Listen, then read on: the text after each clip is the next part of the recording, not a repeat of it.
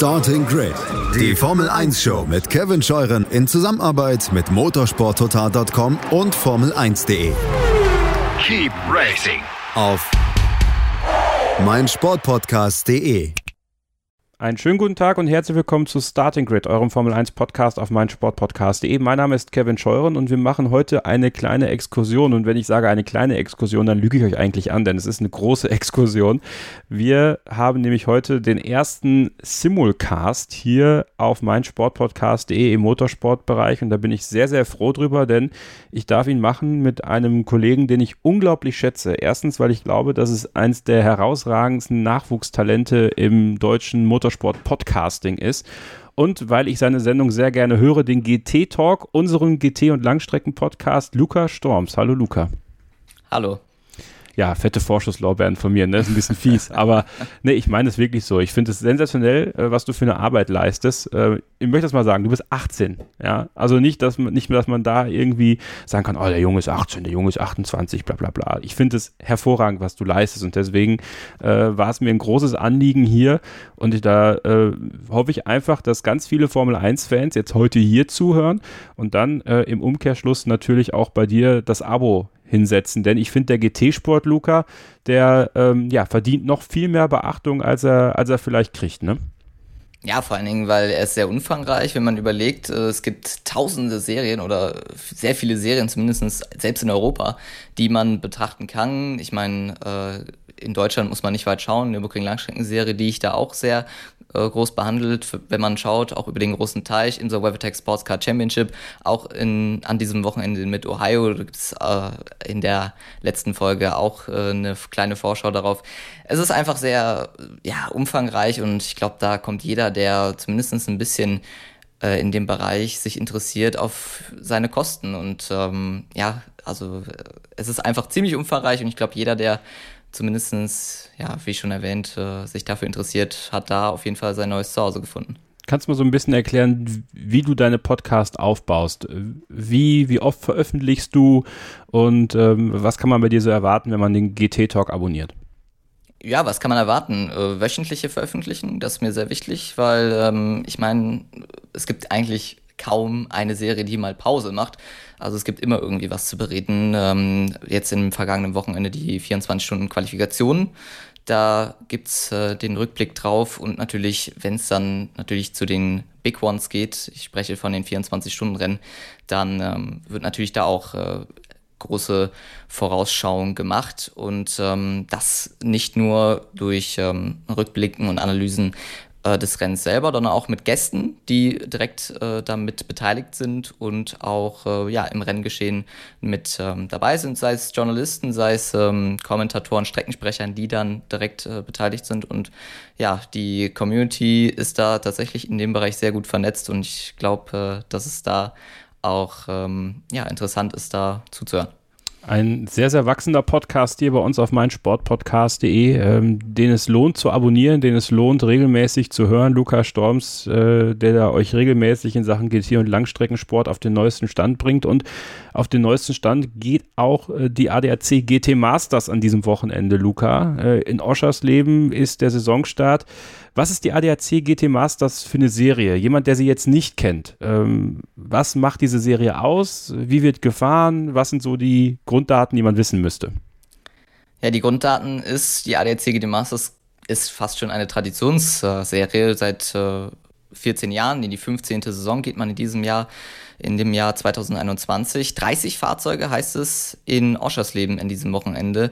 Zweimal 60 Minuten, einmal am Samstag, einmal am Sonntag. Und da heißt es dann ähm, zwar Boxenstopp, aber es werden keine Reifen gewechselt, es wird nicht irgendwie etwas getauscht, außer der Fahrer. Nämlich der Fahrer wird getauscht, Fahrer oder Fahrerin sind äh, eben dabei, die sich ein Auto teilen werden und dann eben 60 Minuten dann diese Rennen bestreiten werden. Dann gibt es zur Rennmitte dann eben diesen Pflichtboxenstopp, der eingehalten werden muss und dann wird vom einen zum anderen Fahrer oder der wahlweise die Fahrerin dann gewechselt und dann eben zusammen das äh, Rennen bestritten, denn GT Masters heißt Teamwork und da ist man eben nicht alleine am Start.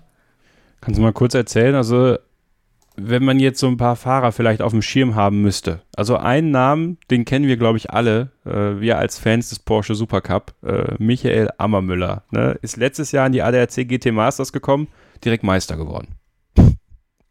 Ja, und ich finde, das zeigt äh, gerade die den Talent des Michael Ammermüllers und ähm, ja, das ist äh, grundsätzlich schon ziemlich extrem. Ich meine, kommt vom Porsche Supercup und äh, gewinnt mal eben dort die GT Masters. Ich meine, Porsche Supercup zu gewinnen ist auch nicht einfach, aber GT Masters ist aufgrund der unterschiedlichen Fahrzeugkonzepte natürlich noch schwerer. Ich meine, wenn man auf die Fahrer kennt, die man, ähm, wo man darauf schaut, ich meine, ein Maro Engel ist ähm, jedem ein Begriff, auf jeden Fall zumindest die Leute, die das 24-Stunden-Rennen vom Nürburgring über Jahre ähm, verfolgen oder auch äh, sehen. Leute wie Mirko Bortolotti, Mr. Lamborghini, den ich ihn gerne nenne, oder Raffaele Marciello, ein Italiener, der super schnell ist und äh, diesen Mercedes AMG GT3 wirklich in seine Bände nehmen kann. Aber auch äh, Leute wie Christian Engelhardt, dieses Jahr wieder bei Porsche unterwegs. Ja, es ist einfach, ähm, da könnte man wirklich viele Fahrer nennen, ähm, die da wirklich schnell und ähm, sind die einfach dahin gehören und ähm, Meisterschaftskandidaten sind.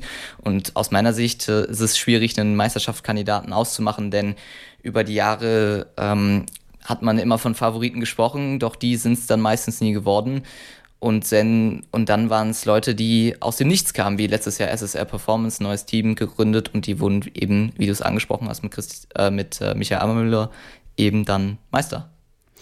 Und das Ganze läuft ab diesem Jahr bei Nitro. Ähm, Nitro ist ein RTL-Sender aus der RTL-Mediengruppe. Ähm, es ist ein ganz hervorragender junger Sender, wo sehr viele talentierte Menschen arbeiten. Und wir bedanken uns ganz herzlich an dieser Stelle bei Nitro zur ähm, Organisation unseres Interviews für heute, Luca, denn wir haben eine echte, lebende deutsche Motorsportlegende bei uns hier.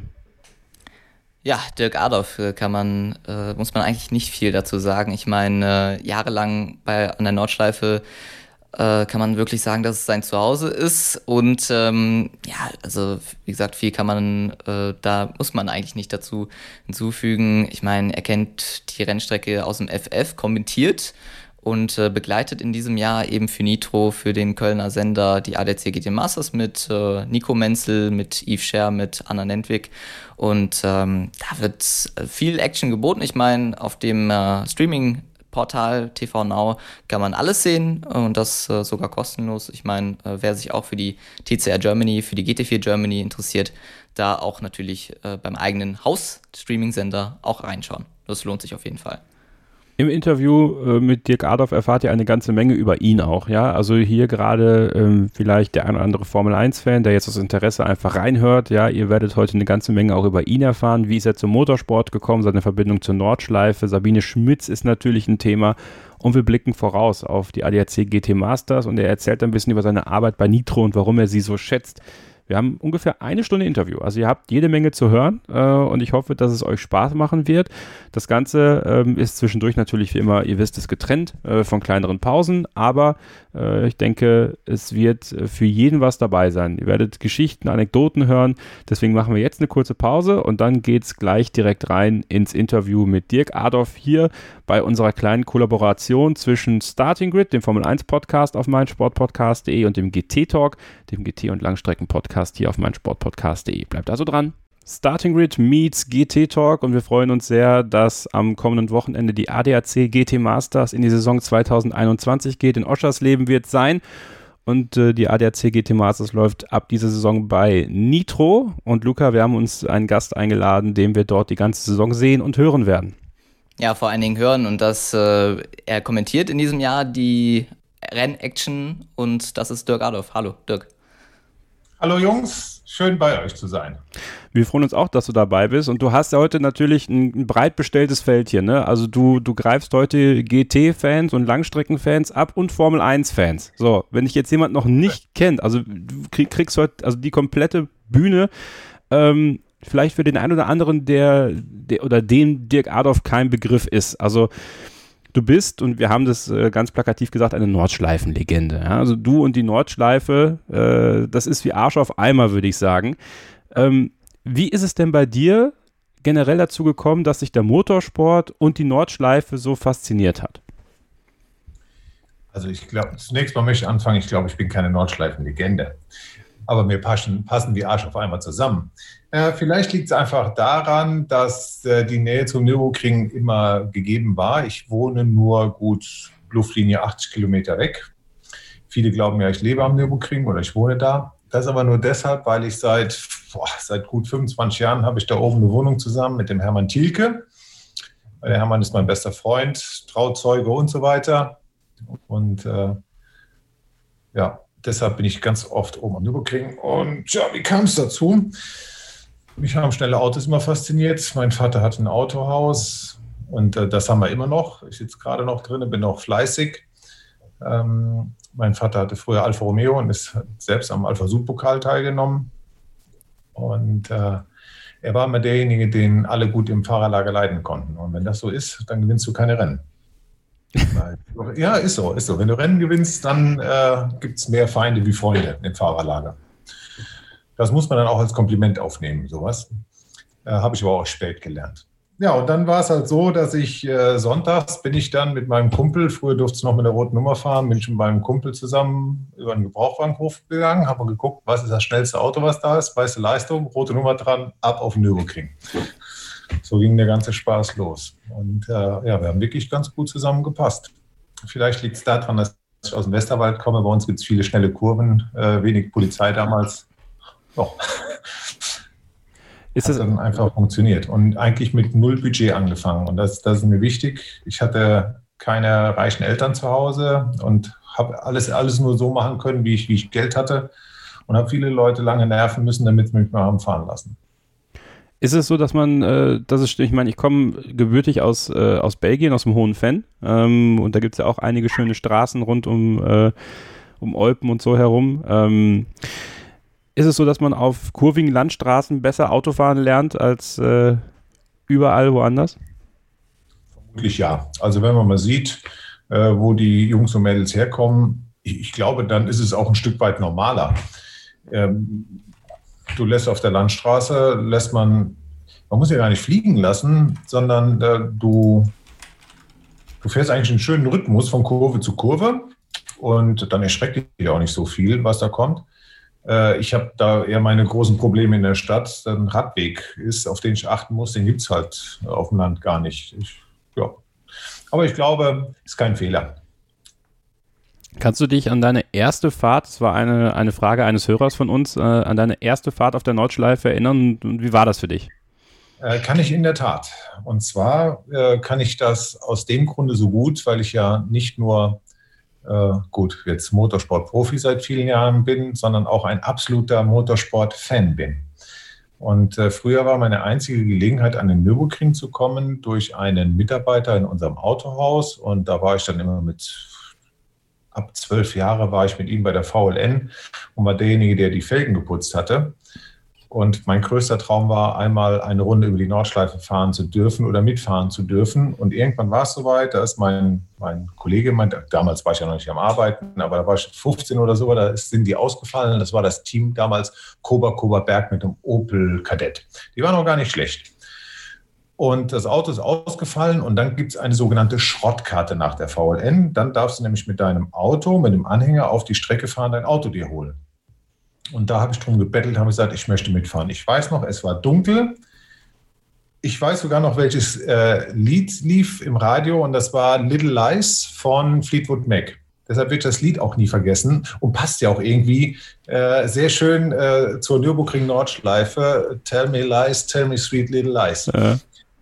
Und das wird ich nie vergessen, diese Runde. Ich war stolz wie Oscar. Wir waren mit einem 240er Mercedes Kombi gelb mit einem Anhänger hinten dran und ich, ich habe glaube ich, nur, das war die, die, das Größte, was mir passieren könnte, konnte zu dem Zeitpunkt. Ähm, ist es so, dass du, also Sabine Schmitz konnte ja, äh, konnte ja sagen, wie viele Runden sie gefahren ist auf der Nordschleife. Kannst du das auch? Keine Ahnung. Also ich, ich muss schlichtweg passen, habe sie weder mitgezählt, aber waren schon, glaube ich, recht viele. Sehr viele. Und ich, ich bin auch nicht derjenige, der sagt, die perfekte Runde gibt es nicht am Nürburgring. Sagen ja viele, die perfekte Runde gibt es nicht. Ich glaube, die gibt es.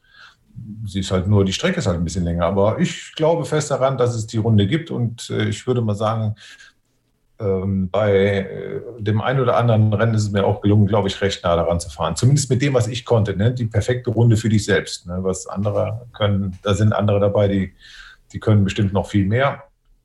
Aber ich, ich war damit sehr zufrieden.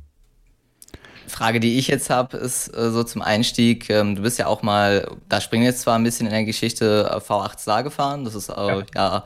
eine Serie gewesen, die fand ich. Ich meine, es äh, ist eine Serie, die ich persönlich nicht so in den Zügen erlebt habe, aber ähm, die ich retrospektiv ziemlich cool fand. Ähm, bisher damit auch 24-Stunden-Rennen gefahren, äh, eine wirklich Langstreckenserie, also VLN. Wie war das denn damals so? Weil im Endeffekt war ja V8 Star so ein bisschen die Außenseiter-Serie damals in Deutschland. Das stimmt, die V8 Star-Serie hatte es nicht leicht gehabt, äh, da richtig Boden unter die Füße zu kommen. War auch ein Stück weit, glaube ich, äh, ein Gegenpol zur DTM. Das wurde vermieden, dass es so ist. Die Idee war eigentlich toll. Da haben sich Leute, die haben viel Geld in die Hand genommen, äh, um eine, eine Plattform zu schaffen, um ein Auto zu schaffen, was für alle gleich ist, was im Prinzip ein Gitterrohrrahmen war, dann war ein V8-Motor drin, den gibt es von der Stange mit 500 PS, äh, unkaputtbar. Low-Tech-Paket, ähm, dann sequenzielles Getriebe da drin. Äh, und, und dann konntest du quasi losfahren mit einer Silhouette. Und äh, die Rennen waren toll. Da ging es richtig rund, richtig ganz robuste Autos. Äh, wenig Aerodynamik, viel Leistung. Ähm, war aber auch für mich ein Schock damals, denn ich bin die ganze Zeit gefahren, irgendwo mit 200 PS roundabout und dann sitzt du plötzlich auf einem 450 PS im ersten Jahr und im zweiten Jahr waren es, glaube ich, 480 PS, die die V8 Stars hatten. Und das habe ich dann lernen müssen, mit den Autos zu fahren. Vor allen Dingen der Wechsel von Fronttrieb auf Heckantrieb. Und in der V8 Star Serie habe ich mir, da, da habe ich Prügel bezogen. Da habe ich wirklich lernen müssen, ich war zwar der beste Junior, beste Newcomer, alles in Ordnung, aber ich wollte Rennen gewinnen und das habe ich nicht geschafft. Das hat an mir genagt.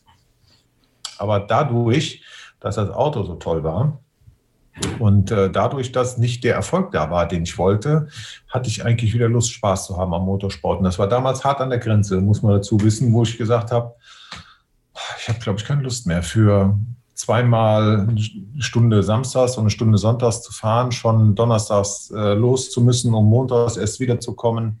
Da hat mir ein Stück weit die Nordschleife und die, die VLN gefehlt.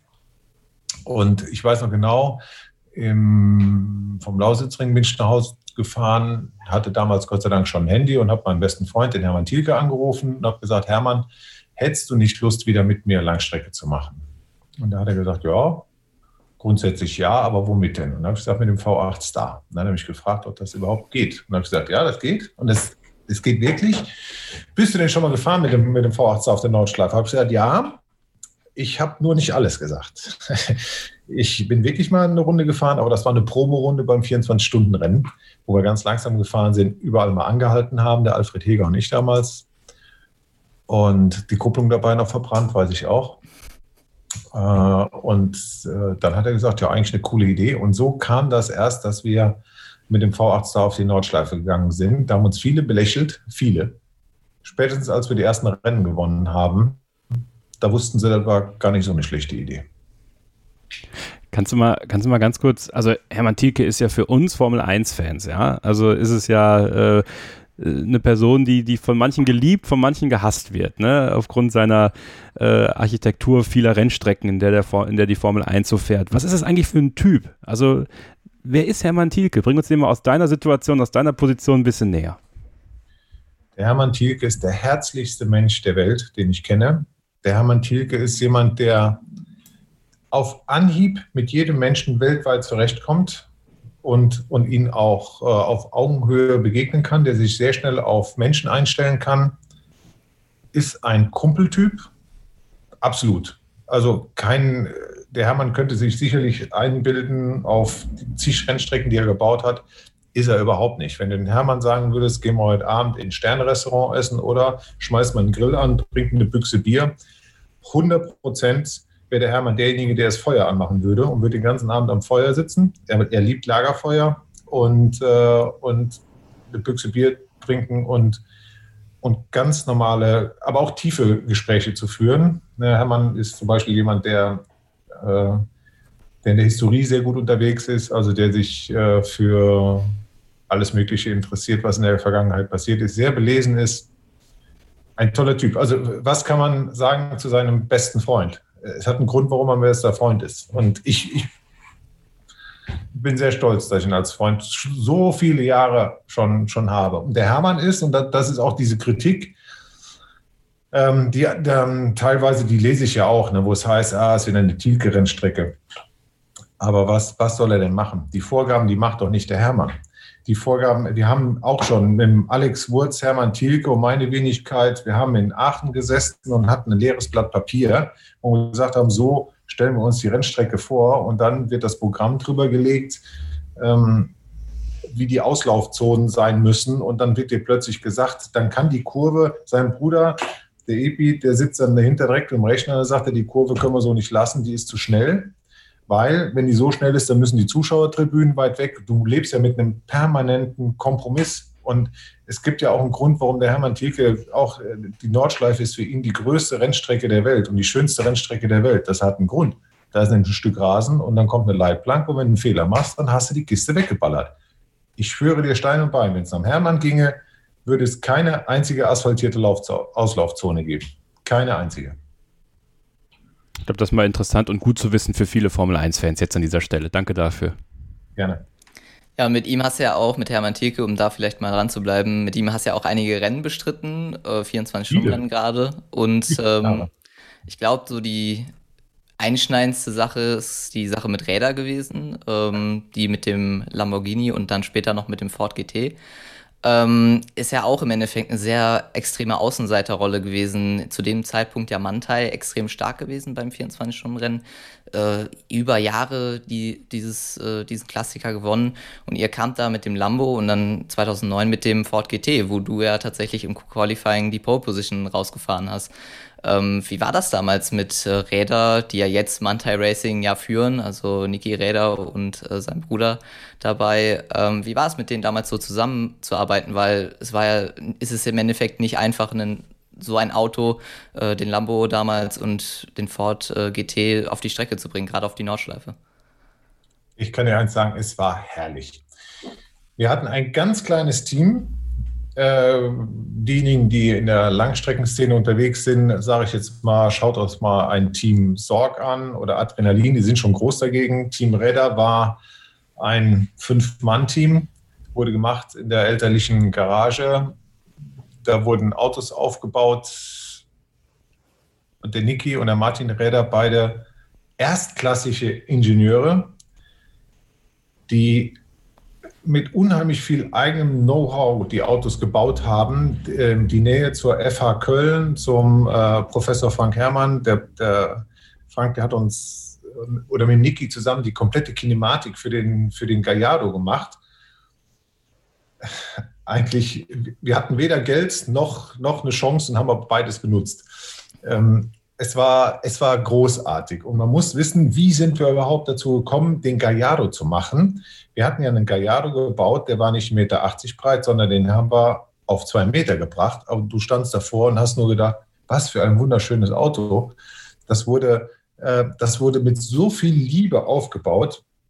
Ein tolles Auto. Und dazu kam es, weil äh, durch die Nähe zu KW, ähm, die auch Freunde sind vom, vom Martin und Niki Räder, die Wohlfahrtbrüder, ähm, sind wir mal irgendwann bei VW reingerutscht, beziehungsweise hieß es dann irgendwann, der, der Bugatti Veyron müsste mal gefahren werden auf der Nordschleife oder, oder gab es Schwierigkeiten. Und irgendwann hieß es ja, keine Ahnung, lass die Räderjungs da mal fahren oder lass den Adolf da mal fahren.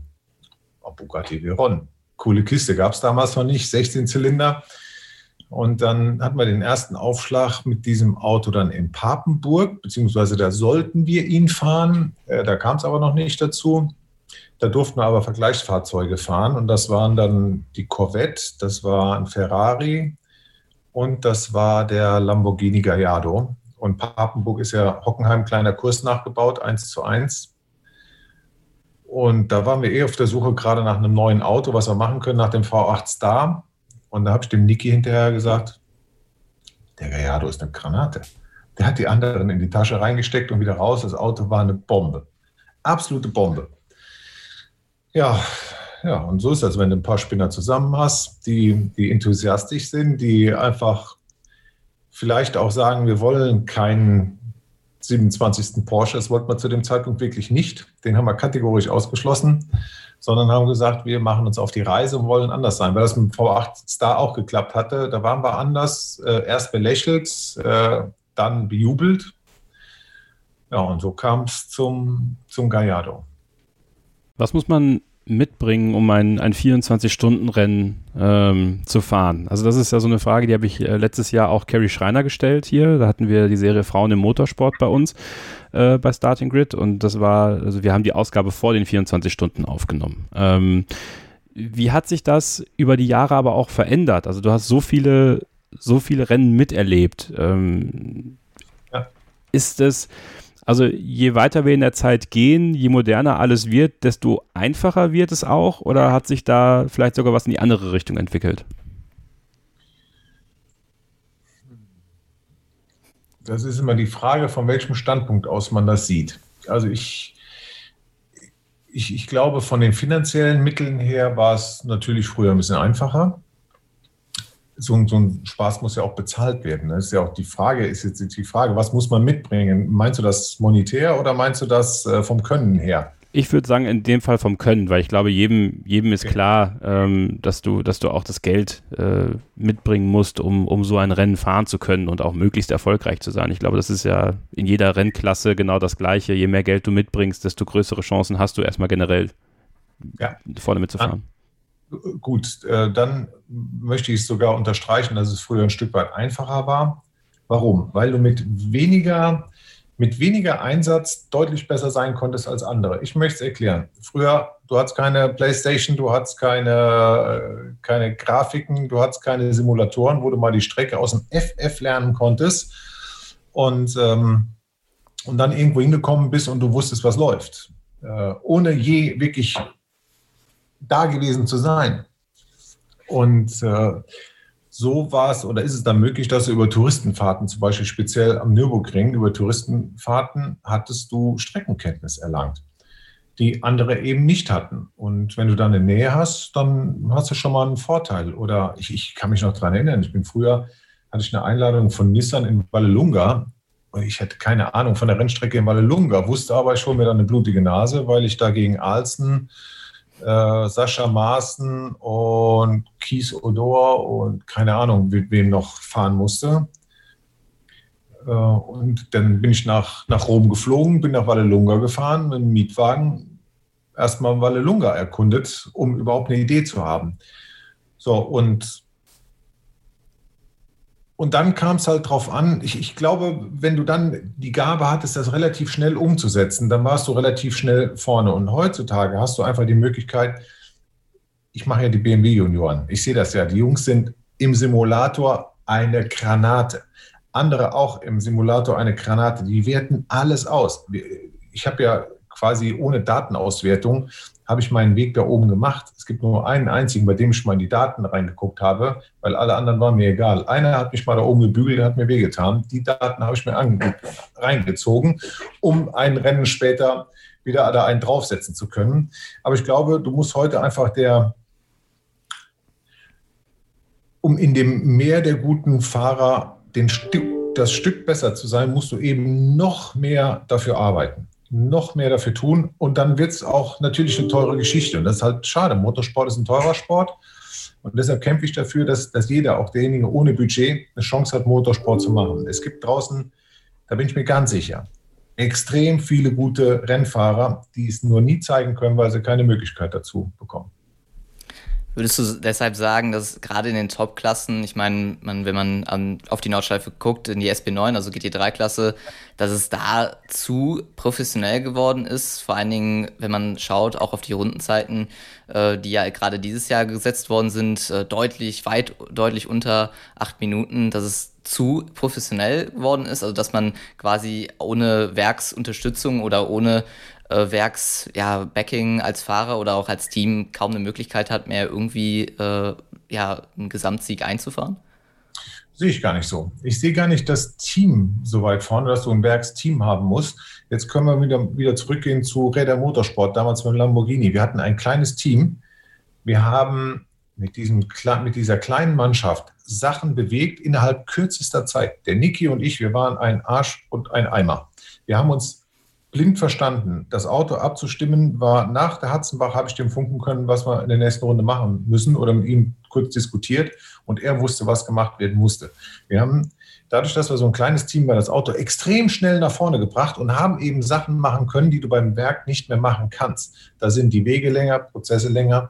Ich glaube sehr wohl, wenn du ein gutes Auto hast und hast ein kleines, gut aufgestelltes Team und gute Fahrer dazu, es müssen ja nicht immer die Namen sein, die, die schon alle kennen. Es gibt auch wirklich gute, ähm, gute Rennfahrer. Wenn man jetzt mal guckt, äh, nimm Tristan Wieders, nimm, nimm einen Tobi Müller, nimm, keine Ahnung, nimm einen Manuel Metzger, der eine Bank ist bei Mercedes. Ach, wo du sagst, Manuel, wer? Das ist der Manuel Metzger, der hat das 24-Stunden-Rennen gewonnen und der kommt von der Nürburgring Nordschleife. Wenn du dann solche Cracks hast, Tim Scherbert, nehme ich auch mal noch mit dazu.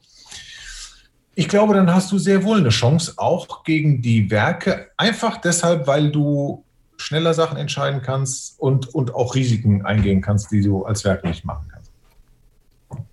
Ich muss dich natürlich jetzt ähm, auch noch fragen, du hast ja auch die 24 Stunden ins Bar zum Beispiel mitgemacht.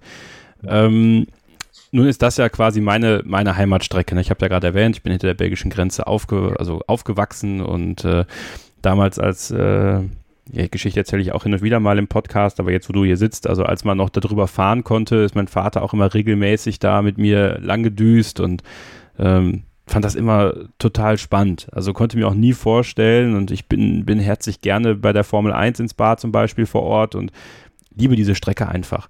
Ähm, wo unterscheiden sich die 24 Stunden am Nürburgring mal unabhängig davon, dass sie natürlich wesentlich länger sind vom, vom Streckenverlauf, äh, von den 24 Stunden ins Spa zum Beispiel. Und, und welchen Reiz hat zum Beispiel auch die Strecke, in, die Strecke ins Spa-Francorchamps? Ich, ich könnte mir vorstellen, dass die Aussage jetzt die meisten überraschen wird. Das 24-Stunden-Rennen um Nürburgring ist das einfacher zu fahrende 24-Stunden-Rennen. Okay, das überrascht tatsächlich, ja? Ja, und zwar aus dem Grunde, weil du das 24-Stunden-Rennen um Nürburgring meistens mit vier Piloten fährst, in Spa mit drei. Okay. In Spa hast du die Kemmelgrade, wo du mal Zeit hast, dich zu erholen. Ansonsten fährst du äh, immer am Limit fährst du auch beim 24-Stunden-Rennen Nürburgring, aber du hast nicht mal eine, Möglichkeit, äh, selbst runterzukommen. Und das hast du beim 24-Stunden-Rennen am Nürburgring eher. Äh, 24 Stunden Spar war für mich deutlich stressiger, anstrengender. Und ähm, ja, was beides gemeinsam hatten, auch da hatte ich kein Glück, das Stundenrennen zu gewinnen. Da weiß ich noch, da einmal, zwei, keine Ahnung, wann war 2010 oder 2011, da haben wir 23 Stunden und 45 Minuten das Rennen angeführt. Und dann bricht ein, ich weiß gar nicht, ein Querlenker oder irgendwas ist da gebrochen, du bist du Dritter. Es, ah, egal.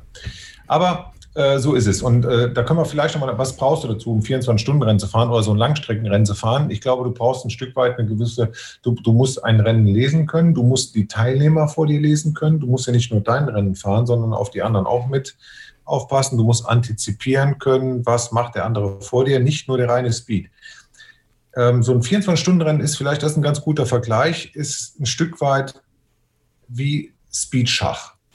Du musst schnell Entscheidungen treffen und die tun dich so, dass, dass du nicht rausfliegst. Luca, bitte. Würdest du denn, also würdest du denn alleine sagen, dass ähm, Spa, also weil du ja gerade gesagt hast, Spa ist schwieriger vom Rennverlauf her. Ja. Würdest du denn sagen, dass es allein so ist, weil du Spa jetzt vielleicht nicht so aus dem FF kennst oder nicht so viele Runden gefahren hast wie Nordschleife? Oder würdest du einfach äh, sagen, das ist einfach so, wie du es erwähnt hast? Nee, das, äh, also ich habe ja auch ein paar Teamkollegen, die es äh, genauso sehen, wo ich es genau weiß. Äh, das Spa 24-Stunden-Rennen zu fahren, ist schon eins der härtesten. Ne, die Rennstrecke, die ja auch ein Traum ist. Ich meine, wir reden hier von den zwei glaube ich, interessantesten Rennstrecken der Welt. Aber der, der Härtegrad und vor allen Dingen auch die Gegner, die du hast. Ne, fahr jetzt in, ins Spa, du bist nur mit GT3s umgeben. Äh, da geht da geht's richtig rund. Am, am 24-Stunden-Rennen natürlich auch, aber ich glaube, da ist auf dem Nürburgring, würde ich mal behaupten, hast du als ein extrem guter Allrounder, der, der die Erfahrung auf der Nürburgring Nordschleife hast, hast du es deutlich einfacher, auch in ein Top-Auto zu kommen als äh, ins Spa. Da brauchst du die richtigen, äh, ich sag mal, Grand Prix Streckenkracher. Da würde Manuel Metzger wäre, wäre in Spa, glaube ich, nicht die erste Wahl, am Nürburgring zu 100 Prozent. Dann würde ich ganz gerne natürlich auch, weil das immer noch nachhalt bei vielen. Ähm, der Tod von Sabine Schmitz. Ähm, auch da haben viele, ähm, viele Hörerinnen und Hörer natürlich nach, nach Anekdoten, nach Geschichten, nach dem, wie du sie in Erinnerung behältst, gefragt. Und ich glaube, ähm, auch, auch das sollten wir hier besprechen, weil, weil ich glaube, dass das eines, was man gemerkt hat, äh, was für ein Echo und was für eine ich krieg jetzt schon wieder Gänsehaut, äh, was für eine Anteilnahme ähm, dieser Tod in der gesamten Motorsportwelt, egal welche Serie, egal welches Land, jeder hat sich geäußert und jeder hat dieses, äh, diesen Verlust, den die Motorsportwelt da erlitten hat, ähm, ja, irgendwie versucht in Worte zu fassen. Ähm, hast du es mittlerweile ähm, begreifen können, verstehen können, dass, dass es jetzt so, so ist, wie es ist? Nee. Also eigentlich ist es so, dass du, dass du irgendwo am Nürburgring bist, äh, aus der Box rausgehst und im nächsten Moment kommt sie wieder irgendwo um die Ecke gesprungen und lacht dich an. Hallo! Ja, so wie sie einfach, äh, so wie sie einfach war. Nee, also ich war auch total geschockt. Gut, ich, ich wusste, dass äh, ihre Krankheit relativ schwierig war. Sie war ja auch bei uns bei Nitro die letzten Jahre jeweils als Gast wir haben darüber gesprochen. Ach, ist einfach schade. Also so ein, so ein ich sage einfach mal, wie es so, so ein nettes, ehrliches äh, Mädchen vom Nürburgring, die, die mit ihrer, mit ihrer Schnauz in die Welt rausgezogen ist und überall eben ihren Stempel hat da lassen können, aber immer wusste, wo sie zu Hause ist und das ist nämlich am Nürburgring. Das ist einfach, das ist einfach ganz, ganz traurig. Und auch ich habe meine Erfahrung gemacht mit Sabine. Mein allererstes Rennen, allererstes Rennen bin ich mit Sabine gefahren. Wir haben, ich würde mal behaupten, wir haben beide unser allererstes Rennen gemeinsam, nicht gemeinsam gegeneinander bestritten. Hat die mich da abgekocht. Alter Schwede. Alter Schwede. Das war eine, ein, wie heißt es, RCN heißt es jetzt, so eine, so, so eine Gleichmäßigkeitsprüfung äh, auf der Nürburgring Nordschleife. Sabine mit einem VW Polo mit angeblich 75 PS, keine Ahnung, wie die Klasse damals hieß, G3 oder so. Und ich hatte meinen selbst aufgebauten Alpha Sud und ich dachte, ich wäre schnell, der war, der war laut, aber nicht schnell. Und da pfeift die. Ich hatte immerhin 105 PS im Auto. Und die Sabine, die ist auf mir, die ist an mir vorbeigeballert, wo ich dachte, der Polo hat niemals 75 PS und ich glaube, ich habe auch meine Tuning-Versuche gingen in die falsche Richtung. Ich glaube, mein Auto langsamer als schneller gemacht. Aber wir haben die, äh, ja, die ersten Jahre haben wir, sind wir so quasi, also bei Sabine ging es deutlich schneller. Aber irgendwann sind wir wieder zusammengetroffen. Wir haben auch 24-Stunden-Rennen zusammengefahren. Habe ich jetzt am Wochenende, äh, war noch jemand, der mir ein Bild hat zukommen lassen. Den FINA BMW sind wir damals zusammengefahren. Das war, glaube ich, 1994. Äh, ganz, ganz starken Auftritt. Ja, und, ja gut. Das ist halt äh, Sabine. Und dann, wir, wir haben uns ja auch nie wieder aus den Augen verloren. Glaubst du, sie bekommt ihre, ihre Kurve auf der Nordschleife? Da gehe ich stark von aus. Müsste, oder? Ja. Also. Das, das würde auch Sinn machen. Ich finde es aber auch gut, dass jetzt nichts überstürzt wird. Ja. Ähm, aber die Sabina, die hatte so einen Fund auf der Nürburgring Nordschleife und hat die Nürburgring Nordschleife ja so weit in die Welt transportiert. Hey, mach mal Top Gear mit, weißt du? Wir reden dann von Top Gear, wir reden nicht von, keine Ahnung, von. Das ist schon High-End, äh, was sie gemacht hat. Wenn du da geholt wirst, bist du gut. Und ich könnte mir vorstellen, dass da was passiert. Und äh, ich kenne ja auch ein paar Leute am Nürburgring und ich glaube, das werden die sich sehr, sehr gut überlegen. Und ja. Ich, ich würde es ihr wünschen. Vor allem, ich sage jetzt mal sportlich, äh, da darf man auch glücklich sein. Frikadelli Racing ja zumindest jetzt in der in dieser Saison gut gestartet, muss man auch sagen. Und ja, ich meine, äh, es ist mehr oder weniger ein Verdienst oder es ist auf jeden Fall ein Verdienst dafür, ich sage jetzt mal, dass äh, Klaus Abelin und Sabine das so aufgebaut haben über die Jahre. Ich meine, es gab ja auch mal Jahre, die schwierig äh, verlaufen sind, wo man mal nicht eben auf Platz 1 stand, aber es gehört eben auch dazu. Und das, äh, deswegen läuft es vielleicht umso besser in diesem Jahr.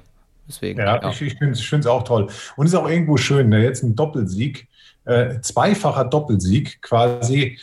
Boah, also bei den Favoriten, wenn wir mal ans 24-Stunden-Rennen denken, da hast du dieses Jahr aber Frikadelli äh, ganz weit mit da oben und dann auch einen deiner Nachbarn mit äh, Maxime Martin zum Beispiel. Äh, starke Jungs drauf, starke Fahrerbesetzung, Auto top. Ja, ich glaube, da sitzt äh, die Sabine, die sitzt da irgendwo und steuert das von oben mit, gibt die besten Tipps und vielleicht ein, ein Stück weit Glück mit ins Team. Das brauchst du, sonst kannst du 24-Stunden-Rennen nicht gewinnen. Aber ja, aber freut auch das ganze Feld. Ich würde jetzt schon sagen, wenn das 24-Stunden-Rennen von, von einem Fricadelli Porsche gewonnen wird, gibt es keinen, aber auch keinen, der sagt, das haben sie nicht verdient. Keinen. Ich werde jetzt schon ein bisschen emotional, wenn ich, wenn ich mir das vorstelle. Also es ist, ja. äh, es ist schon. Äh, boah. Es steht ja immer noch Sabine auf dem Auto. Ja. Ne? Alle haben, beide Autos steht immer noch als äh, fünfter Fahrer Sabine Schmitz auf dem Auto. Finde ich auch toll. Ja, finde find ich auch wunderbar. Und ich hoffe tatsächlich, dass sich das einfach auch nie ändern wird, aber davon gehe ich fast nicht, äh, gehe ich fast nicht aus. Dafür ist die, ist die, die Legacy einfach, einfach viel zu groß für sie. Was gibt es dir ganz persönlich, äh, deine Erfahrung jetzt auch an junge, aufstrebende Rennfahrer weitergeben zu können? Also du hast es gesagt, du bist äh, für BMW tätig, äh, für den Nachwuchs und, und kümmerst dich darum, dass die auch ihren Weg gehen können. Ähm, erstmal, äh, Würdest du selber gerne mal äh, nochmal so jung sein wie die und die Situation, wie sie sie jetzt haben, mit dieser ganzen modernen Technik, Simulatoren, äh, jetzt deinen Weg in den Motorsport gehen? Und ähm, ja, was, was kriegst du so an Feedback von denen? Also erzähl mal ein bisschen von deiner Arbeit. Oh die Frage könnte jetzt ganz lang werden. Ich versuche es kurz zu machen. Also, es ist für mich somit das Größte, äh, die BMW Junioren jetzt seit zwölf Jahren betreuen zu dürfen. Ich wurde damals von Dr. Mario Theisen gefragt, ob ich nicht Interesse hätte, äh, das Juniorprogramm zu machen. Da war ich gerade mal drei Monate bei BMW. Und dann habe ich gesagt, okay, wenn ihr mich fragt, ob ich Interesse hätte, das Juniorprogramm zu begleiten, als Mentor, Coach, wie auch immer, dann haben alle anderen keinen Bock. Ich war der, der Neueste da. Und ja, nee, kann man ja so nicht sagen, aber eigentlich schon. So war es. Ne? Meine Teamkollegen damals, die hatten gesagt, nee, keinen Bock. Und ich habe gesagt, möchte ich machen, aber habe dann auch direkt eingefordert, dann lasst mich aber auch machen. Ich bin mein Leben lang selbstständig gewesen. Äh, mit Autohaus und Co. war noch nie von jemandem abhängig, wo ich auf der Lohnliste gestanden habe, insofern. Und war dann auch derjenige, der die Entscheidung getroffen hatte. Und das habe ich eingefordert, dann auch Entscheidungen treffen zu dürfen. Und da wurde mir absolut Rückendeckung gegeben vom ersten Moment an. Ja, und äh, da hatten wir ja schon verschiedene Sachen. Wir hatten den BMW Formel Talent Cup. Ich sag mal, sämtliche Jungs aus der Formel 1 sind bei uns durchgerannt. Ähm, Pato Award, ne, wo jetzt jeder sich die Finger Mega. nachlecken würde. Der war mit 13 Jahren, der, der Junge war 13, wir waren in, in Spanien testen. Ich habe den, den Pato gesehen mit 13 Jahren und habe gesagt, der Junge der, der, wird, der wird eine Bank. Ich habe den Kontakt zu ihm nie verloren. Habe auch mal irgendwann noch mal versucht, so die Fühler nach ihm auszustrecken, ob das nicht ein Kandidat wäre. Aber da muss man sagen, der, der Pato gehört in, dahin, wo er jetzt ist, in die 500 Formel 1. Eine Granate, aber auch andere, egal wer. Also das, das ist schön zu sehen. Weißt du, wenn du mal plötzlich zehn Jahre weiter bist, ein Fabian Schiller, Nico Menzel, äh, Luis Deltras, ich habe da hinten Bilder von den Jungs hängen da kamen die gerade aus dem Kartsport und das, das macht mir unglaublich viel Spaß, äh, auch die Talente zu fördern. Aber ich habe auch immer ein Auge darauf, aber nicht nur ich alleine, denn Jochen Nerpreis zum Beispiel macht dies ja auch äh, mit bei BMW. Ähm, wir haben immer ein Auge darauf, dass wir auch die Jungs erwischen, die nicht unbedingt äh, mit dem Geldkoffer um die Ecke kommen, sondern äh, wir machen das bei BMW, weil wir die Besten suchen und nicht, weil wir den suchen, der am meisten Kohle mitbringt, sondern am meisten Talent. Und da musst du schon mal links und rechts gucken. Und viele glauben es nicht, aber ob du jetzt einen Porsche Cup gewinnst, irgendwo den Porsche Super Cup oder den Porsche Cup in Deutschland oder sonst wo, oder ob du bei der VLN oder NLS, wie sie jetzt heißt, in der Klasse äh, V2 alle an der Wand fährst, da gucken wir genauso hin. Und von daher ist die NLS-VLN eine absolute Bühne, die Beachtung findet. Ja, und jetzt habt ihr ja mit äh, Dan Harper, Max Hesse und Neil Verhagen dieses Jahr setzt ihr ja das Auto ein, zusammen auch mit Augusto Farfus ja. beim 24-Stunden-Rennen ein oder auch äh, in der NLS. Ähm, warum kam es dazu, dass man gerade die drei genommen hat? Also gerade speziell Max Hesse, der auch vorher im TCR-Bereich da ähm, dabei war für Hyundai und da auch ziemlich gut unterwegs war. Warum hat man da gesagt, okay, äh, die drei sind's und nicht andere? Äh, wir haben da schon sehr weit geschaut. Also wir haben international geschaut, muss man da wissen. Äh, für uns hat es keine Rolle gespielt, welche Nationalität sie haben. Wir haben aber geschaut, wie alt sind sie. Wir wussten ja, wir kannten ja das Programm. Wir wussten, wir wollen auf die Nürburgring Nordschleife und um auf die Nordschleife zu gehen, musst du 18 Jahre alt sein. Das ist die einzige Rennstrecke, äh, wo du als 16-Jähriger kein Rennen fährst, was überall anders möglich ist. So, daher wussten wir, wenn unser Programm anfängt, mussten sie 18 Jahre alt sein. Wir haben da hat der Herr Nerpasch, glaube ich, äh, Monate mit verbracht. Äh, wirklich von Neuseeland bis Schottland, egal wo, haben uns Trainingslisten angesehen. Äh, wir haben uns umgeguckt im Tourwagenbereich, Formelbereich und, und, und. Und wir haben versucht, drei verschiedene Charaktere zusammenzubringen. Wir haben versucht, drei verschiedene äh, Arten Motorsport zusammenzubringen und äh, sie mussten als Team zusammenpassen, dann untereinander noch. War eigentlich eine große Herausforderung. Wenn man mal guckt, Max Hesse, Fronttriebler, keine Ahnung, 300 PS gefahren. Dan Harper und, und den, bei Max Hesse muss man sagen, äh, der Max Hesse hat beim Finale auf dem Sachsenring, da hat er uns überzeugt. Da unter größtem Druck als 18-jähriger Schnösel dem Stand zu halten und das durchzuziehen, à la Bonheur, toll, hat er super gemacht. Dan Harper mit 18 Jahren in England oder ja, doch auf der Insel den Porsche Cup zu dominieren, nicht zu gewinnen, zu dominieren.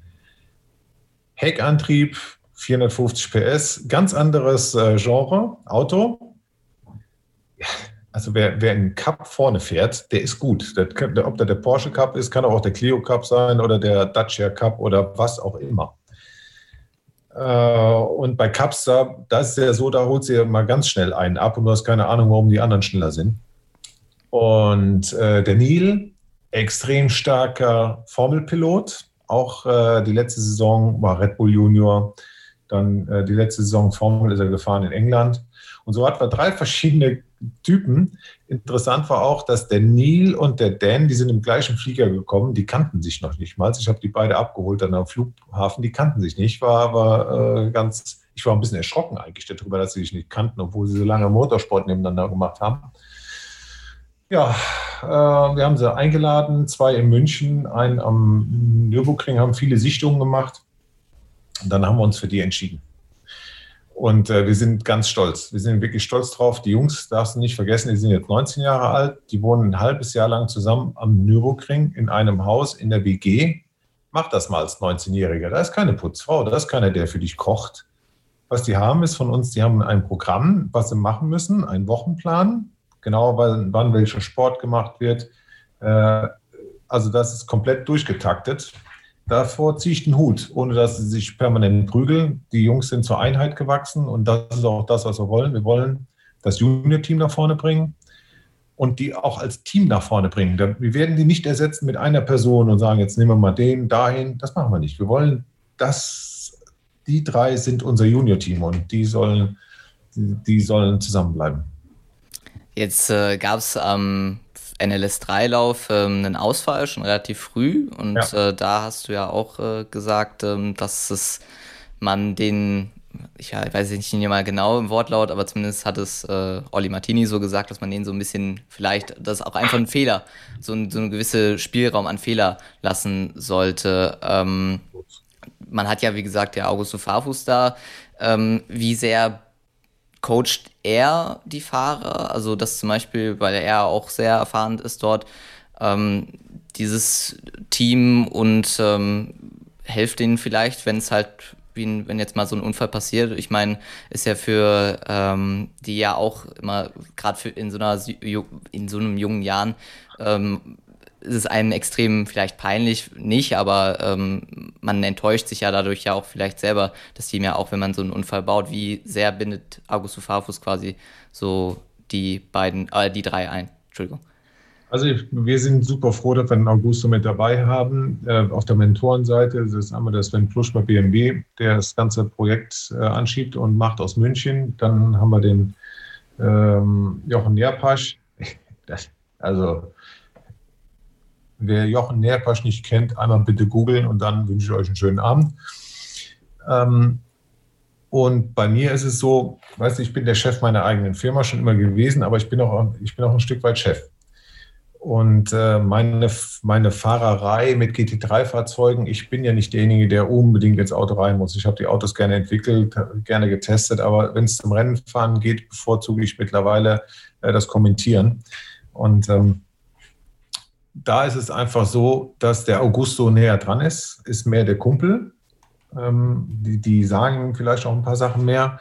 Der Augusto ist, ist ein, ein Fundskerl, auf der einen Seite, auf der anderen Seite unglaublich schnell unterwegs. Und das ist der, der Gradmesser für die Jungs. Und äh, ja, und Fehler passieren nun mal. Das ist einfach so. Und da muss man sie in Schutz nehmen. Ich, du, du kannst dich von einem verlangen, äh, extrem schnell zu fahren. Auf der anderen Seite darf er nichts kaputt machen. Wer noch nie ein Auto rausgeballert hat, der war noch nie schnell. So, wenn du, ich sage immer, wenn dir einer in den Kofferraum fährt, dann würde ich fragen, was hier passiert. Wenn du weil, weil du ihn ablegst, weil du keine Ahnung, dann ist es halt so. Und das ist das, was man die Erfahrung machen muss. In dem Fall war es Dan Harper. Der war einfach zu dicht dran im Schwedenkreuz an einem Audi. Der hat auf der Vorderachse war er in Dirty Air, das heißt also keinen Anpressdruck mehr gehabt am Frontsplitter. Dann versetzt das Auto einen halben Meter, du bekommst wieder Druck. In dem Moment gehst du vom Gas und lenkst mehr ein.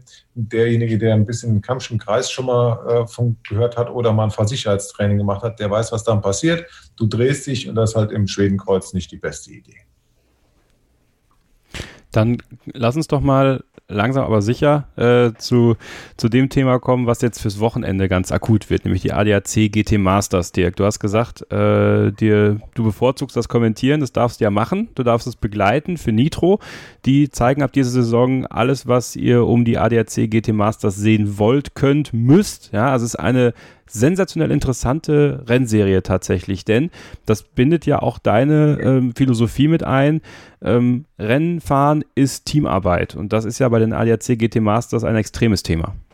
Ja, und äh, bin ich auch ganz, ganz froh drum. Also die ADAC GT Masters ist eine Bank. Über 30 Autos, Traumwagen schlechthin. Das ist ja auch das Schöne, wenn du die Autos alleine siehst. Ich meine, so ein GT3-Auto ist eine Bombe und äh, die Teamarbeit ist da im Vordergrund. Äh, weil nützt alles nichts, wenn der Fahrerwechsel in die Hose geht oder da was nicht funktioniert. Ähm, das wird ganz, ganz hoch geschrieben bei der Masters und da geht es halt richtig zur Sache. Und dass ich gefragt wurde, ob ich die machen möchte, äh, fand ich, fand ich super. War auch ein Stück weit ein Ritterschlag für mich. Also den habe ich als, so, als solchen empfunden, ne? wo andere vielleicht gesagt haben, naja, war doch naheliegend, wer eins und eins zusammenzählen kann. Äh, ich, ich fand das schon toll, weil äh, es gibt super Kommentatoren. Und ich bin ja eigentlich, ich bin ja kein Fernsehfuzzi. Ich bin ja kein, kein Kommentator, der jemals auch nur ein Seminar mitgemacht hat. Nee, ich möchte, ich sage immer so, ich möchte den Motorsport so rüberbringen, als wenn wir drei zusammen oder alle anderen mit, wir sitzen an der Theke, gucken ein, ein Rennen zusammen an, trinken einen Kölsch dabei oder auch einen Pilz, egal. Und wir reden über das, was da gerade passiert als Kumpels. Und das ist das, was wir rüberbringen wollen. Äh, deshalb auch den Nico Menzel mit dabei noch. Da haben wir echt für gepusht und Gott sei Dank wurde es erhört. Äh, mit, mit der Eve, mit der Anna, äh, also Eve Scheer, Anna Nentwig. Und wir, wie gesagt, wir sind ja nicht die, die Fernsehtruppe, die da aufschlägt. Wir, da kommen zwei, da sind auf jeden Fall mindestens zwei echte Racer mit dabei, die sagen, äh, uns geht es hier nicht um, keine Ahnung, On-Air-Time, wer sagt wie viel, sondern uns geht es darum, dass wir hier als Team was rüberbringen wollen und äh, da freuen wir uns drauf. Deshalb auch diese klassische, ich stand irgendwo geschrieben, habe auch gelesen, ich wäre der Kommentator. Äh, ich wurde aber auch mal gefragt, wer willst du denn sein? Der Kommentator, der Experte, äh, der Moderator. Ich sagte, ne, lass uns doch machen wie beim 24-Stunden-Rennen, da machen wir alles. Ne? Soll ich mich jetzt dumm stellen, äh, weil ich den Nico an der Seite habe? Nee, lass uns so reden, als sitzen wir an der Theke und ich hoffe, das kommt gut an, aber ich glaube es auch. Beim 24-Stunden-Rennen machen wir das genauso. Anfangs gab es große Bedenken, wo hieß, oh, jetzt kommt, jetzt kommt da Nitro und dann viel Werbung. Und was ist passiert? das 24-Stunden-Rennen, die Übertragung 24-Stunden-Rennen ist, und, und, das sage ich jetzt, auch wenn ich nicht dabei wäre, eine absolute Hausnummer und eine Granatensendung, die da jedes Jahr kommt. Und, und ich hoffe einfach darauf, dass wir den, den Spaß und auch den, den Rennaction nach Hause bringen können mit, mit äh, viel Lachen, mit, äh, mit auch klaren, deutlichen Worten. Ja, und hinterher mit, einem, mit zufriedenen Zuschauern und einem zufriedenen Team. Fun Fact am Rande, ich erinnere mich noch vor zwei Jahren beim 24-Stunden-Rennen war Timo Glock, äh, der auch gleichzeitig noch bei äh, RTL den Formel-1-Experten gemacht hat, bei euch kurz im Co-Kommentar. Und ja. ich erinnere mich an die Szene, als man ihm gesagt hat, so danke Timo, du musst jetzt auch gleich rüber und er meinte so, nee, ich will doch noch gar nicht. Also, also das zeigt ja einfach mal, äh, wie wohl er sich bei euch gefühlt hat. Also ähm, und, und dieses, dieses Zusammenleben bei euch im Team bei Nitro, das bemerkt man ja auch. Also es ist ein junges Team, das ist ein hungriges Team, aber die haben auch einfach Bock, den Leuten das nahezubringen in der Sprache der Leute, weil uns bringt es ja alles nichts, wenn wir den Leuten Motorsport erklären wollen und keiner versteht es, oder? Ähm, das zum einen. Ähm, und es, es ist, wie du sagst, also die Teamarbeit. Was mich am meisten fasziniert hatte, war, als ich das erste Jahr beim 24-Stunden-Rennen mit dabei war. Man muss wissen, Nitro, ja, Nitro, RTL, wie, wie, wie kommt das überhaupt zusammen? Also es ist, ähm, es ist die Sendergruppe RTL und Nitro ist ein Stein davon. Und die Jungs, die das machen, die machen die Formel 1 genauso wie die ADAC GT Masters, genauso wie, ne, das, das sind jetzt, ist jetzt keine Nasenbohrer-Veranstaltung. Und äh, da sind Jungs, im Background, die wissen, und Mädels, die wissen sehr, sehr genau, was sie da machen. Und ich fand das so toll beim 24-Stunden-Rennen.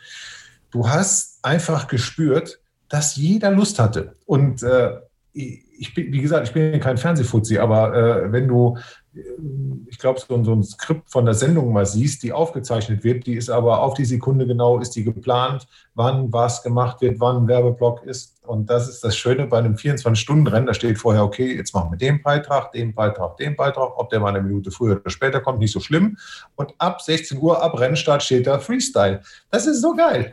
Weißt du, und das ist das, wo alle Bock drauf haben. Und es gibt keinen in dem Team, der, der sagt, oh, Nürburgring kriegen 24-Stunden-Rennen ich würde mal sogar behaupten, dass da viele bei traurig sind, wenn das heißt, am gleichen Wochenende ist Formel 1 und wir müssten zur Formel 1. Und, ich, und den Spirit, den fand ich stark, über Jahre hinweg stark. Und äh, der geht genauso weiter. Und da bin ich auch ein Stück weit dankbar dafür, dass, dass uns auch zugehört wird. Ne? Also einem Nico, der Yves, die ewig Erfahrung hat, der An die Anna, äh, die Erfahrung mitbringt aus einem anderen Bereich und auch meine, oh, finde ich großartig. Jetzt müssen wir es nur umsetzen. Aber ich habe da, ich bin da völlig entspannt. Eine Sache, wo du ja relativ, also wo du ja schon berühmt davon geworden bist, ist ja aus dem Auto kommentieren.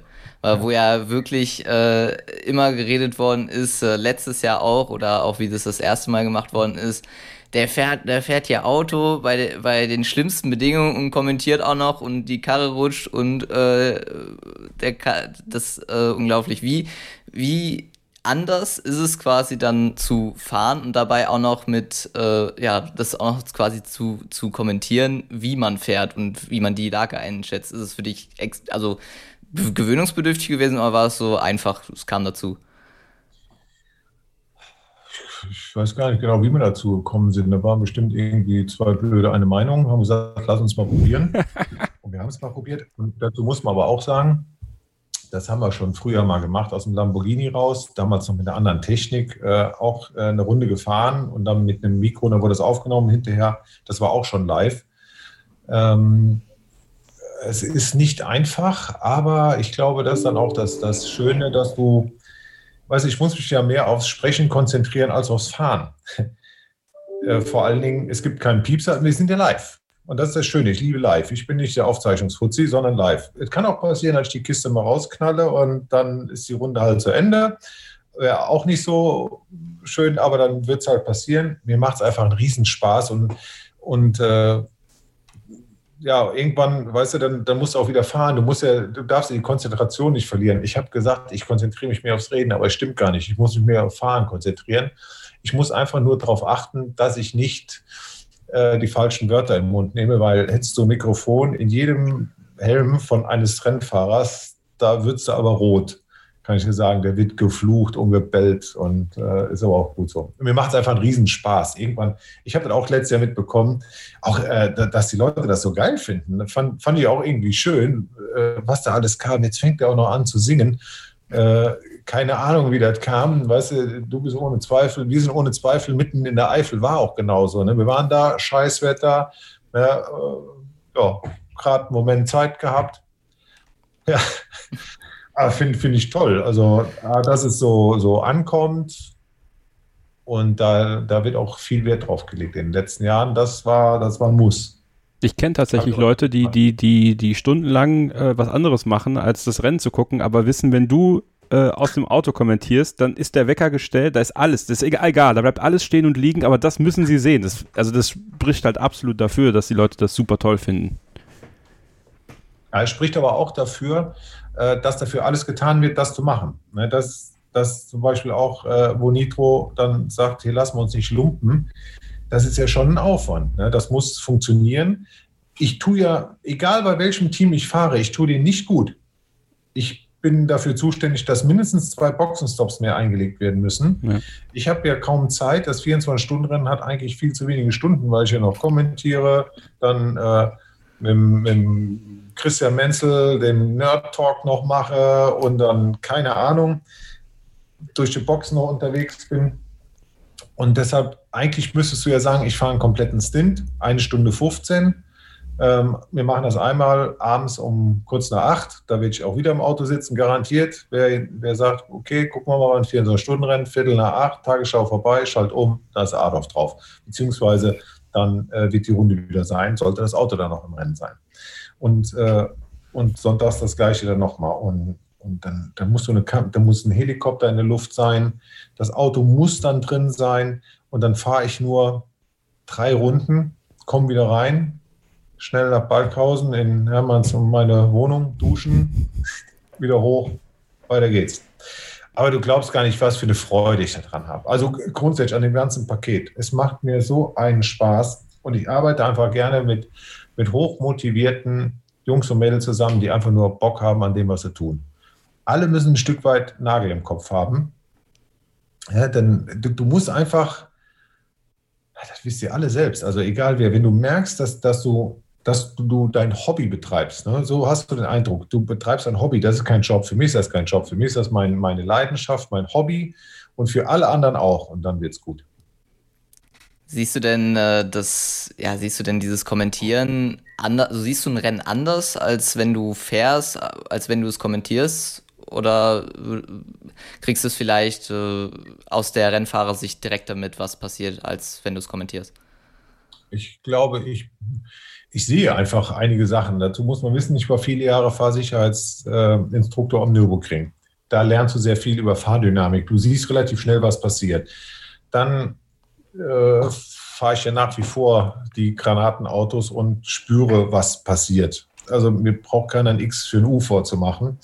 Mir braucht auch keiner Müll zu erzählen im, im Interview. Ich warte wirklich nur auf den Tag, dass ich irgendwann frage, soll ich jetzt mal übersetzen, was du mir gesagt hast? Dann könnte es vielleicht äh, hart werden. Ne? Aber es gibt Situationen, die, die kannst du einfach dann, glaube ich, von außen besser, besser sehen. Weißt du, wenn du ein Untersteuern siehst, ich glaube, dann ist man schon recht weit. Also nicht ein Übersteuern, sondern Untersteuern. Und was ich nicht mag, ist Untersteuern hören, wie es bei der Formel 1 war, nachdem die, Formel, die V10-Motoren weg waren. Da war ich war so, so tief enttäuscht. Ich bin ja auch ein Fan der Formel 1, aber als in, in Australien, Adelaide, erste Rennen war, Melbourne. war es, ich, wo, wo? Oder Mel Melbourne? Melbourne, ja. Ja, Melbourne, Kurve 1, und hast du plötzlich ein Untersteuern gehört. Da hätte ich ja. fast angefangen zu weinen. Ja. Da hätte ich was angefangen zu weinen. Gut. Ja, nee, aber vielleicht, da kommt vielleicht viel zusammen. Ich, ich sitze im Autohaus, ich bin Kfz-Meister, ich habe ja auch ein Stück weit Ahnung von dem, was da passiert. Und ich glaube, das ist einfach das, ja, das, das, das Paket passt da vermutlich. Ja, und ganz ehrlich, also bei Nitro kriegt man jetzt das komplette Paket, ne? Also neben dem ADAC GT Masters, 24 Stunden am Nürburgring, 24 Stunden Le Mans. Also du bist jetzt bei Nitro, glaube ich, aber auch dauerhaft gebucht dann, ne? Also davon würde ich jetzt mal ausgehen. Ich meine, Le Mans hast ja auch schon öfter kommentiert, co-kommentiert. Ja, da, da fängt es ja schon an, ne? Du hast es kommentiert, co-kommentiert. Wo ist denn der Unterschied? Wir haben es einfach gemacht. Ne? Wir haben, und wir haben Le Mans, haben wir die Nacht durchgezogen ohne, ohne Bilder. Du hattest eigentlich nur Scheinwerfer gesehen und wir haben es geschafft, da eine tolle Sendung draus zu machen, weil ja. wir äh, ganz in die Tiefe gegangen sind, weil wir, weil wir Spaß dran hatten. Und es ist in der Tat so, gibt, wir haben ja auch super Trailer gemacht. Da haben die Jungs ja auch in Köln, die haben ja so, und Mädels, die haben ja so Gas gegeben, echt coole Trailer gemacht. Auch wieder so ein Stück weit aus dem Auto raus und äh, sieben Monate absolut Vollgas bei Nitro und ich brauche vielleicht ein neues Auto ihr braucht einen neuen Fernseher. Und da haben wir alle Bock drauf. Da haben wir alle Bock drauf. Also ich, ich, ich freue mich einfach auf die Zeit, die da kommt. Ja, und was erwartest du persönlich so ein bisschen aus diesem Jahr? Ähm, worauf freust du dich am meisten jetzt vielleicht auf dieses Wochenende, dass es final jetzt losgeht? Oder äh, hast du da ein spezielles Highlight äh, aus deiner Sicht? Ich freue mich, dass es losgeht. Ich freue mich einfach darauf, dass ein tolles Rennen geliefert wird. Wie gesagt, ich bin ja Fan. Und was ich nicht machen werde, ich werde ein langweiliges Rennen nicht spannend kommentieren. Wird, ich werde es nicht tun. Und deshalb bin ich dann froh, wenn wir zum Beispiel mit Nico, ne, wer ist der Kommentator, wer ist der Co-Kommentator, wir werden das zusammen machen ne, mit, der, mit der Eve. Mit, wir wollen das als Team gemeinsam machen. Und ich freue mich einfach drauf, dass es, dass es da rund geht. Und äh, ja, wie gesagt, da, da, im Prinzip lass mich so sagen, da sitzt ein riesen Motorsport-Fan vom Fernseher, der noch ein bisschen davon erzählt. Das machen wir. Und das werden wir uns angucken am Samstag ab 16 Uhr, am Sonntag ab 16 Uhr jeweils mit einem Countdown und dann mit den Rennen äh, Tag 1, Tag 2 in Oschersleben, die ADAC GT Masters live bei Nitro mit Dirk Adorf. Und äh, vielen lieben Dank, dass du dir heute so ausführlich Zeit genommen hast. Das ist äh, nicht selbstverständlich. Also für euch zur, zum, zur Verständniserklärung, ihr hört das am Freitag, aber aufgenommen haben wir das Ganze abends um halb neun. Du sitzt immer noch im Autohaus. Du willst auch irgendwann mal nach Hause. Es ist jetzt mittlerweile schon halb zehn. Deswegen, äh, Dirk, vielen lieben Dank. Vielen, vielen lieben Dank. Sehr, sehr gerne und äh, immer wieder.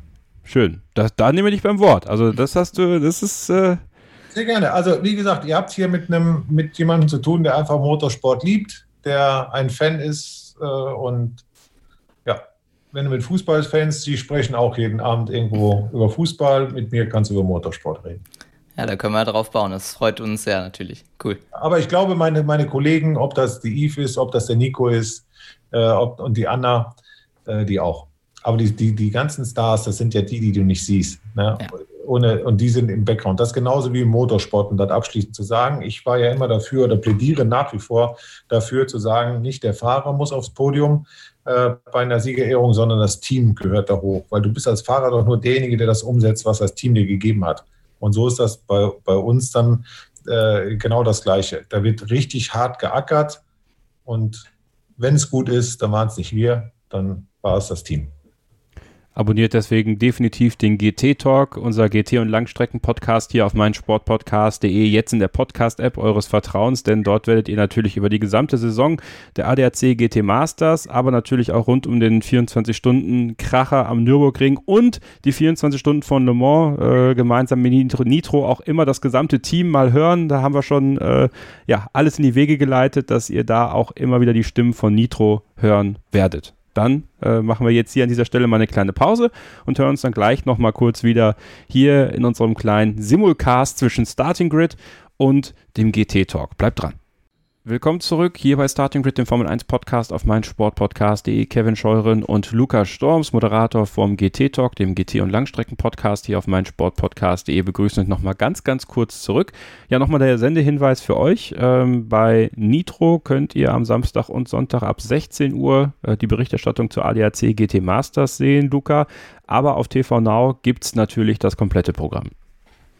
Ja, im Rahmen Race Day wird man eben alles abdecken von TCR Germany, GT4 Germany und auch äh, die dann später dazukommende ADC Formel 4, also quasi das komplette Wochenende der ADAC GT Masters. Äh, nicht nur, wie gesagt, die Liga der Supersportwagen wird auf dem Streaming-Sender abgebildet, sondern auch eben die Rahmenserien, die nicht unspannender sind, also wie gesagt, äh, die ADAC mit ihrem Wochenende macht da wirklich viel richtig und eben das wird auch gezeigt.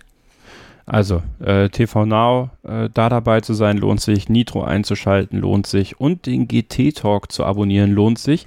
Denn dort werdet ihr im Verlaufe der Saison natürlich alles Wissenswerte rund um die ADAC GT Masters spannende Interviewgäste, äh, auch weitere Interviewgäste von Nitro hören und ja, ich freue mich, dass wir hier diese Reichweite von Starting Grid hoffentlich nutzen konnten, diesen Podcast ein bisschen präsenter zu machen, euch Luca äh, ein bisschen präsenter zu machen. Ihr könnt natürlich ihm und äh, dem GT Talk auch auf sämtlichen Social Media Kanälen folgen, die wir in den Show Notes verlinken.